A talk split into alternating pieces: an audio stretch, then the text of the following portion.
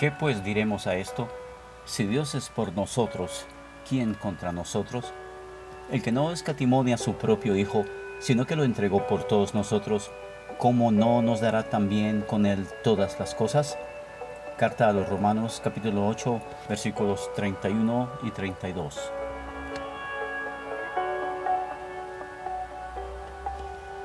Pablo termina su enseñanza acerca de la seguridad del creyente en Cristo con una intensificación de las preguntas y respuestas entre los versículos 31 y 35 que sus lectores todavía podrían requerir. El resultado es una expresión casi poética de alabanza a la gracia de Dios por haber completado la obra de salvación para bien de todos los escogidos que creen.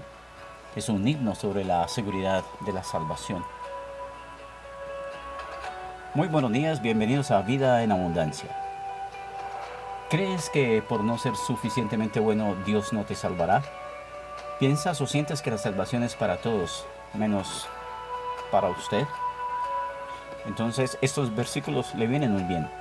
Si Dios entregó a su Hijo por usted, no va a quitarle la salvación.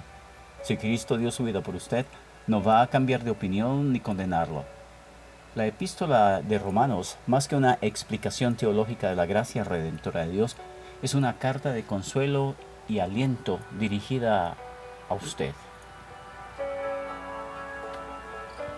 Ya que Dios, viendo todos nuestros pecados en la luz, puede perdonarlos sobre la base de la sangre, ¿qué motivo de acusación tiene Satanás? Satanás puede acusarnos ante él, pero si Dios está por nosotros, ¿Quién está en contra de nosotros? Dios le señala la sangre de su amado Hijo. Es la respuesta suficiente contra la cual Satanás no tiene apelación. ¿Quién acusará a los escogidos de Dios? Dios es el que justifica. ¿Quién es el que condenará? Cristo es el que murió, más aún el que también resucitó, el que además está a la diestra de Dios, el que también intercede por nosotros según leemos en Romanos capítulo 8 versículos 33 y 34. De esta manera, Dios responde a cada uno de sus desafíos.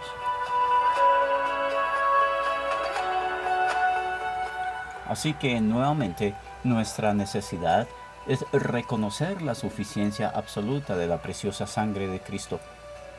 Cristo, sumo sacerdote, por su propia sangre, entró una vez para siempre en el lugar santísimo habiendo obtenido eterna redención. Hebreos capítulo 9 versículos 11 y 12. Fue redentor una vez, ha sido sumo sacerdote y abogado durante más de dos mil años. Él está allí en la presencia de Dios y Él es la propiciación por nuestros pecados. Note que las palabras de Hebreos 9:14, cuanto más la sangre de Cristo, subrayan la suficiencia de su ministerio es suficiente para Dios. Entonces, ¿cuál es nuestra actitud hacia Satanás? Queridos hermanos y amigos, esto es importante porque nos acusa no solo ante Dios, sino también en nuestra propia conciencia. Tú has pecado y sigues pecando, eres débil, eres sucio y Dios no puede hacer más contigo. Este es su argumento y nuestra tentación es mirar hacia adentro y en defensa propia tratar de encontrar en nosotros mismos, en nuestros sentimientos o en nuestro comportamiento religioso por demás, alguna base para creer que Satanás está equivocado.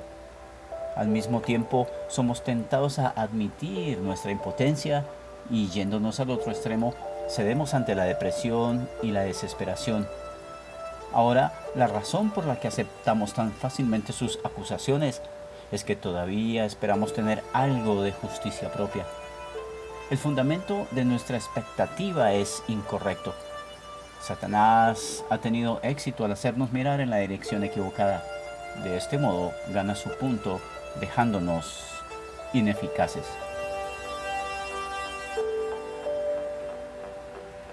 Pero si hemos aprendido a no confiar en la carne, no nos preguntaremos si pecamos porque la naturaleza misma de la carne es pecar.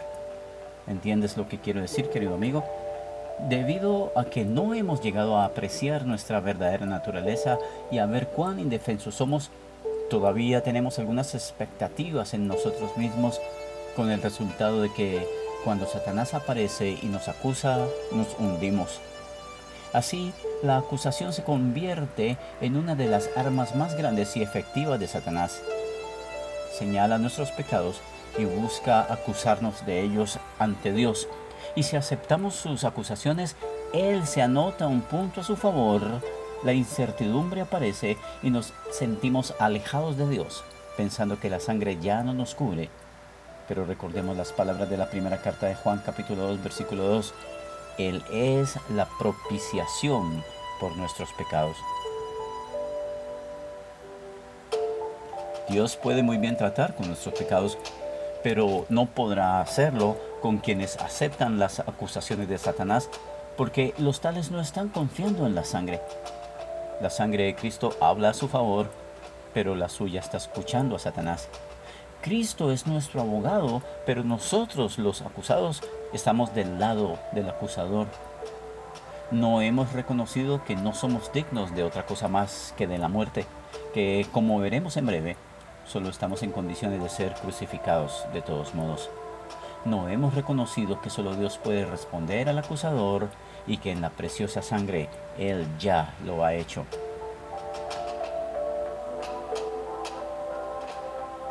Nuestra salvación radica en poner la vista en el Señor Jesús y en ver que la sangre del Cordero ha afrontado toda la situación creada por nuestros pecados y la ha contestado. Ese es el fundamento seguro sobre el cual estamos parados. Nunca debemos tratar de responder a Satanás con nuestra buena conducta, sino siempre con la sangre. Sí, es verdad, somos pecadores, pero alabado sea Dios, la sangre nos limpia de todo pecado. Dios mira la sangre por la cual su Hijo ha contestado la acusación y Satanás no tiene ya terreno de ataque. Nuestra fe en la preciosa sangre y nuestro rechazo a ser trasladados de esa posición solo pueden silenciar sus cargos y ponerlo en fuga y así será hasta el final, como leemos en Apocalipsis 12, 11. ¿Quién es el que condenará? Cristo es el que murió, más aún el que también resucitó, el que además está a la diestra de Dios, el que también intercede por nosotros. Leemos en Romanos 8:34. Jesús, queridos amigos y hermanos, intercede por nosotros en el cielo. Dios nos absolvió y quitó nuestro pecado y culpa. Es Satanás, no Dios, el que nos acusa. Cuando esto sucede, Jesús es el abogado que está a la diestra de Dios para defendernos. Querido amigo, recuerde, hay cuatro razones por las que el creyente nunca será hallado culpable. Y me refiero al creyente salvo, al que tiene la certeza de la salvación. Primero, la muerte de Cristo.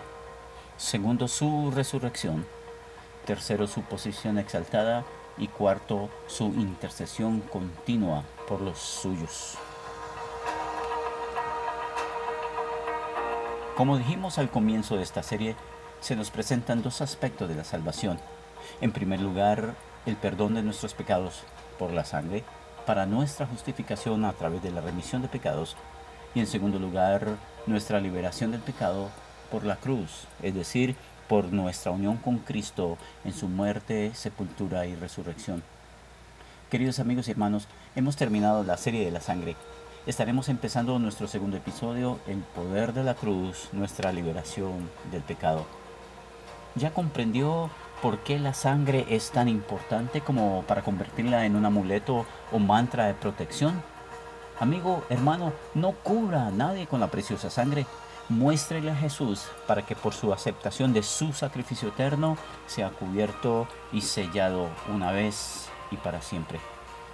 Usted, amigo que me escucha, y no tiene la certeza de haber sido salvo, quiero invitarlo en esta hora a hacer de la sangre de Cristo su seguro de vida eterna. Ore así conmigo.